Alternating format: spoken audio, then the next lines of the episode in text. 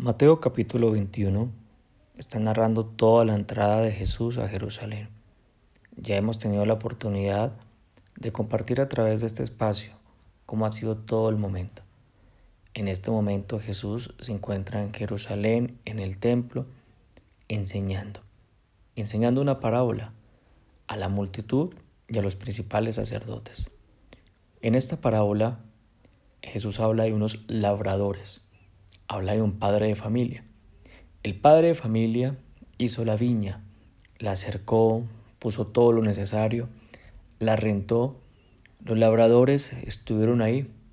El padre de familia envió a un grupo de siervos para que le entregaran los labradores los dividendos. Estos labradores golpearon, asesinaron a uno de los siervos. El padre de familia volvió a enviar otro grupo de siervos ocurrió lo mismo y después el padre de familia envía a su hijo y resulta que a su hijo también lo matan. ¿Qué hará el padre de familia? Aquí estamos en esta parábola. Aquí nos quedamos el día de ayer y el día de ayer en el episodio anterior nos quedamos preguntando qué va a ser el padre de familia. Jesús entonces termina esta parábola con esta con este interrogante. La multitud lo escucha y los principales sacerdotes ahí en el templo también están atentos.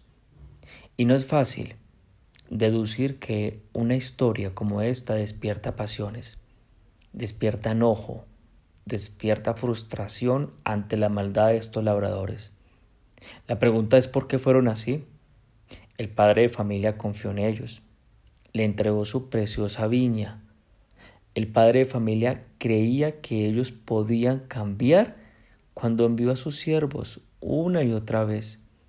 Envió a sus siervos sin violencia, mansos, con paciencia, con misericordia. Pero se aprovecharon que ellos eran mansos y los mataron. El padre de familia creía que se arrepentirían cuando vieran a su hijo, le tendrían respeto, pero no lo tuvieron, lo menospreciaron porque él también vino manso, como oveja al matadero, y lo matan para apoderarse de la viña. Y con esto en mente, y con este sentimiento a flor de piel de injusticia y de enojo contra esta gente, Jesús le pregunta a la multitud, le pregunta a los sacerdotes. Versículo 40 dice así, Cuando venga pues el Señor de la viña, ¿qué hará a aquellos labradores? Esta es la pregunta que hace Jesús. ¿Qué va a hacer el padre de familia cuando regrese entonces? ¿Qué le va a hacer a estos labradores? El padre de familia va a regresar. Y el padre de familia no va a enviar a sus siervos, mucho menos enviar a algún hijo. Él irá personalmente. Y pregunta Jesús, ¿qué hará a aquellos labradores? ¿Qué acción hará el Padre? ¿Qué le hará a los labradores? Toda la multitud responde. Están totalmente de acuerdo la multitud.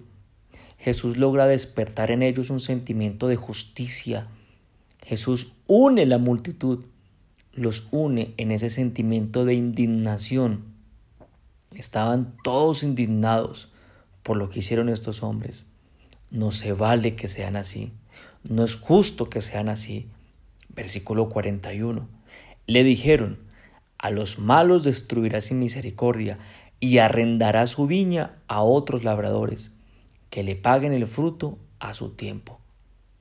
Jesús entonces les hace esta pregunta y la multitud responde. ¿Qué responde la multitud? Pues que el padre de familia ya no tendrá más misericordia con estos hombres, los va a destruir. Esto dice aquí, esta turba la multitud. Esa es la justicia que ellos que ellos paguen, que estos labradores paguen por el mal que hicieron. ¿Cómo es posible que le maten a su propio hijo, siendo el Padre tan misericordioso? La viña quedaría disponible, pues entonces que la riende a otros y que estos otros labradores le paguen al Padre lo que le corresponde. Así responde la multitud. Jesús entonces en esta historia hace a los espectadores, a sus escuchas, los hace jueces. Y ellos dan una sentencia, la multitud da una sentencia. Qué interesante, ¿no? Aquí como paréntesis. Qué interesante el método que usa Jesús para unirlos y para que ellos mismos se den cuenta del objetivo de esta parábola. Continuemos, escuchemos qué sigue, versículo 42. Jesús les dijo, ¿nunca leíste en la escritura? La piedra que desecharon los edificadores ha venido a ser cabeza del ángulo. El Señor ha hecho esto y es cosa maravillosa a nuestros ojos. Claro, Jesús responde con un escrito está. Pues resulta que nada más y nada menos que el rey David lo profetizó. Si tú lo tienes en tus apuntes, eso lo encontramos en el Salmo 118, versículo 22 y 23. Estaba escrito cientos de años atrás. Jesús no improvisa. Todo estaba de acuerdo al plan. Jesús no confiaba en las circunstancias. Jesús no confiaba en lo que sentía o lo que sentían los demás. Él confiaba en lo que estaba escrito. Escrito está que a él, al Hijo, lo iban a desechar. Pero desechando, desechándolo a él, él sería el fundamento, la cabeza del ángulo. El Hijo fue desechado por los labradores. El Hijo fue desechado por los sacerdotes. Ha sido desechado el Hijo por siglos. Hoy muchos lo desechan. Hoy muchos se burlan del Hijo de Dios. Pero esto no se va a quedar así. El Padre de familia es Dios y regresará y actuará. Versículo 43 dice, Por tanto os digo que el reino de Dios será quitado de vosotros y será dado a gente que produzca los frutos de él. Mira lo que dice. El reino de Dios será quitado. Y el reino de Dios se le dará a quien produzca frutos de él. No, no sé qué puedas llegar a pensar, pero, pero qué tristeza, qué enojo, qué dolor. Que el reino de los cielos se le va a quitar a los que él primeramente escogió, porque estos se creyeron dueños dueños de sus propias vidas, dueños de todo lo que Dios les había dado, porque no, no honraron a Dios, usando los términos de la multitud, porque no pagaron el fruto a su tiempo. El Padre hará justicia. Esto no se va a quedar así. En su viña, es decir, aquí en el reino de la tierra, se prueba la fidelidad. Se prueba. Si te haces siervo, se prueba. Si le reconoces a Él como tu Señor, se prueba. Si eres un ladrón que quieres tomar y apoderarte de lo que no es tuyo, se prueba. Si valoras o menosprecias al Hijo. Y esa prueba permíteme decirte, muchos la han perdido. El examen de vida fracasaron. Y lo que Dios tenía para ellos en la eternidad, en el reino de los cielos, ya no será para ellos. Será para ti. ¿Qué te parece? Será para ti que lo reconoces. Para ti que tu vida produce frutos de Él. Para ti que me estás escuchando, que has entendido que eres su siervo, que estás escuchándome, para ti que haces su voluntad, para ti que lo representas a Él, independientemente de las circunstancias. Versículo 45 y 46 dice, y oyendo sus parábolas, los principales sacerdotes y los fariseos entendieron que hablaba de ellos pero al buscar cómo echarle mano, temían al pueblo porque éste le tenía por profeta. Bueno, lo entendieron los sacerdotes y los fariseos. Ellos eran los labradores malvados. Ellos eran los que Dios escogió para trabajar en su viña. Ellos fueron y serían los que matarían al Hijo. Y dicho y hecho, así lo hicieron ellos mataron al Mesías, al Cristo, a Jesucristo. Estos, estos hombres actuaban en nombre de Dios, pero no confiaban en el escrito está. No confiaron en las palabras del Padre. No confiaron en el Padre. No confiaron en el Hijo. Confiaron, ¿sabes en qué? En su conveniencia. En el estar bien ellos. Confiaron en hacer negocios turbos, bueno, turbios, como los impuestos, a los que ellos cobraban y vendían en el templo. Si tú compras o vendes en el templo, ellos te, cobraban el impuesto. Ellos confiaban en una posición social, en una posición económica, política.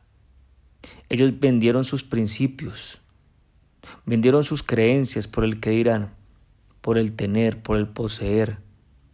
Vendieron sus principios por sus miedos, por sus temores, mas no por el escrito está. Y esto es vigente hoy. Tú no puedes permitirte seguir el ejemplo de estos hombres. Contigo no, por favor. Es irracional y es ignorante hacerlo. Concluyo entonces cuatro lecciones que nos deja la lección o el episodio del día de hoy. Primero, amar primero al Señor de la viña antes que la viña. Tú y yo tenemos que amarle a Él, honrarle y reconocerle primero a Él. Por lo general lo invertimos. Amamos las bendiciones que Dios nos da. La amamos tanto que se nos olvida reconocer constantemente, se nos olvida que nosotros somos administradores, que nosotros somos administradores de las bendiciones que el dueño nos dio. Y ahí tengamos cuidado. Lo amo primero a Él antes que las bendiciones que me ha dado. Segundo, he de confiar en el escrito está. El escrito está en el manual de la vida. El manual de la vida es como el manual del usuario de la viña. No tengo que confiar en otra cosa más, sino en el escrito está. Escucha que Jesús responde siempre con el escrito está. Tercero, mis temores, mi desconfianza, mi duda o mi forma de dirigir mi vida basado tal vez en la experiencia, mi forma de administrar mi vida, tengo que cuidarla, porque tengo que cuidar la viña que Él me dio, porque he de estar confiado solamente en su palabra. Y cuarta lección, he de creer, creer que Él tiene para nosotros el reino de los cielos. Él a ti te lo va a entregar, a nosotros que le amamos, a nosotros que le reconocemos, a nosotros que le honramos. Él tiene preparado para nosotros el reino de los cielos. Por eso estamos aquí, porque nos está enseñando. Con esto en mente, acompáñame y terminemos este momento dándole gracias a Dios. Gracias Padre por la oportunidad que nos das de poder tener este tiempo junto a ti donde tocas la puerta de nuestro corazón y le hablas a nuestras vidas. Y nos haces entender que tú eres real. Tú no eres el objeto de la creación de la mente del hombre. Tú eres real. Y el tema es serio. El tema es serio porque tú eres el dueño. Y tú vendrás. Y tú vendrás y nos preguntarás si te reconocemos y te honramos y lo verás en nuestro corazón y nuestras acciones. Hoy, hoy Padre lindo, la decisión que tomo y que tomamos aquí es hacernos siempre tus siervos. Es el entender que tú tienes preparado para nosotros lo mejor, no simplemente aquí en la tierra, sino en la eternidad. Que estamos aquí aprendiendo a reconocerte, aprendiendo que todo lo que vemos, que todo lo que tenemos es tuyo y que nada nos pertenece y que tú, tú volverás y llamarás a cuenta. Te pido entonces tu bendición para este tiempo. Que el Dios, que tiene misericordia, que es fiel, te bendiga. En el nombre de Jesús. Amén.